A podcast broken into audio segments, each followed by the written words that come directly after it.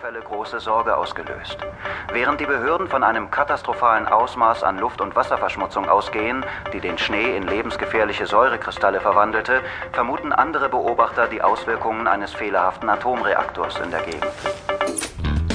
Luft- und Wasserverschmutzung? Na klar, aber was sollten die TV-Fuzis in den Nachrichten schon sonst sagen? Meiner bescheidenen Meinung nach handelt es sich viel wahrscheinlicher um ein missglücktes Experiment des Militärs. Wäre nicht das erste Mal, auch wenn die Öffentlichkeit davon natürlich nichts mitbekommen hat. Woher ich das weiß? Ach so, ich habe mich ja noch gar nicht vorgestellt. Verzeihung. Rick Masters ist mein Name, Inhaber und einziger Mitarbeiter der namenhaften Privatdetektei Rick Masters. Zugegeben, der Name ist nicht allzu originell, aber sowohl Scotland Yard als auch der Secret Service haben sich in ähnlichen Fällen bereits mehrfach an mich gewandt, um derart geheimnisvolle Fälle ganz im Stillen zu lösen.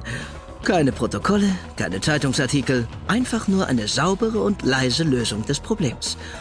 Ehrlich gesagt wartete ich nur darauf, dass jeden Moment die Regierung bei mir anrief. Oder an der Tür klingelte, wenn man vom Teufel sprach. Bestimmt war es Chefinspektor Hemshaw, der alte Haudegen. Kommen Sie doch rein, Chief. Oh. Entschuldigen Sie, Madame. Ich habe jemand anderes erwartet. Guten Abend, Mr. Masters.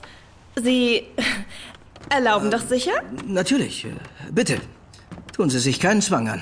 Die junge Frau, die soeben ungefragt meine Wohnung betreten hatte, war von Kopf bis Fuß in Schwarz gekleidet. Ihren Kopf bedeckte ein breitkrempiger Hut, der beinahe schick gewirkt hätte, wäre der Schleier nicht gewesen.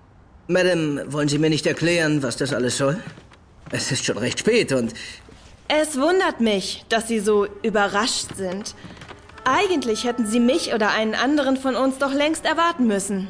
Mit einem Ruck riss sich die Frau den Schleier vom Gesicht. Und plötzlich starrte ich in ein entstelltes, vollkommen zerfressenes Gesicht das mit einem menschlichen Antlitz keinerlei Ähnlichkeit mehr hatte. Kein schöner Anblick, nicht wahr? Das Fleisch warf Blasen und Falten und verformte die Züge so stark, dass die bizarrste Fantasie nicht ausreichte, um sich dieses Gebilde des Grauens vorzustellen. Dem entstellten Gesicht zum Trotz funkelten inmitten der ekligen Masse zwei leuchtende, tiefblaue Augen, in denen eiserner Wille und scharfer Verstand zu erkennen waren. Sie sind nicht vom Yard, oder? Was äh, kann ich für Sie tun? Oh, verzeihen Sie, Madame.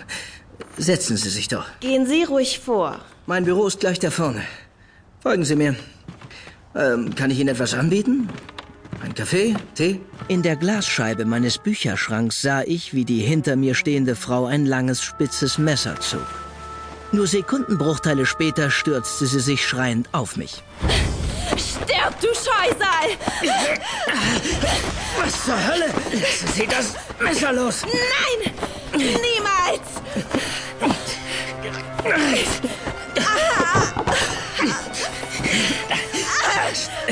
Jetzt beruhigen Sie sich endlich.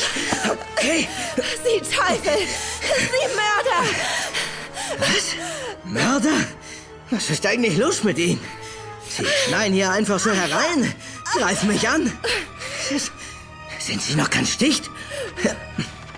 Machen Sie sich nur lustig über mich. Sie haben kein Gewissen. Natürlich nicht. Sonst hätten Sie nie so etwas Abscheuliches getan. Ich, ich verstehe nicht. Was soll ich denn getan haben?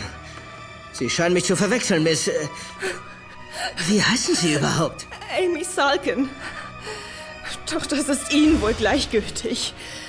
Ich bin jedenfalls eines der Opfer, die Sie mit Ihren Experimenten ins Unglück gestürzt haben. Von welchen Experimenten sprechen Sie? Und von welchen Opfern? Heuchler!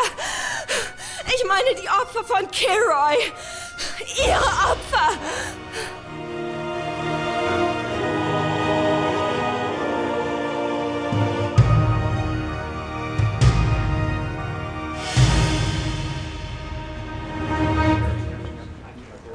So unwahrscheinlich es klingt, Chefinspektor.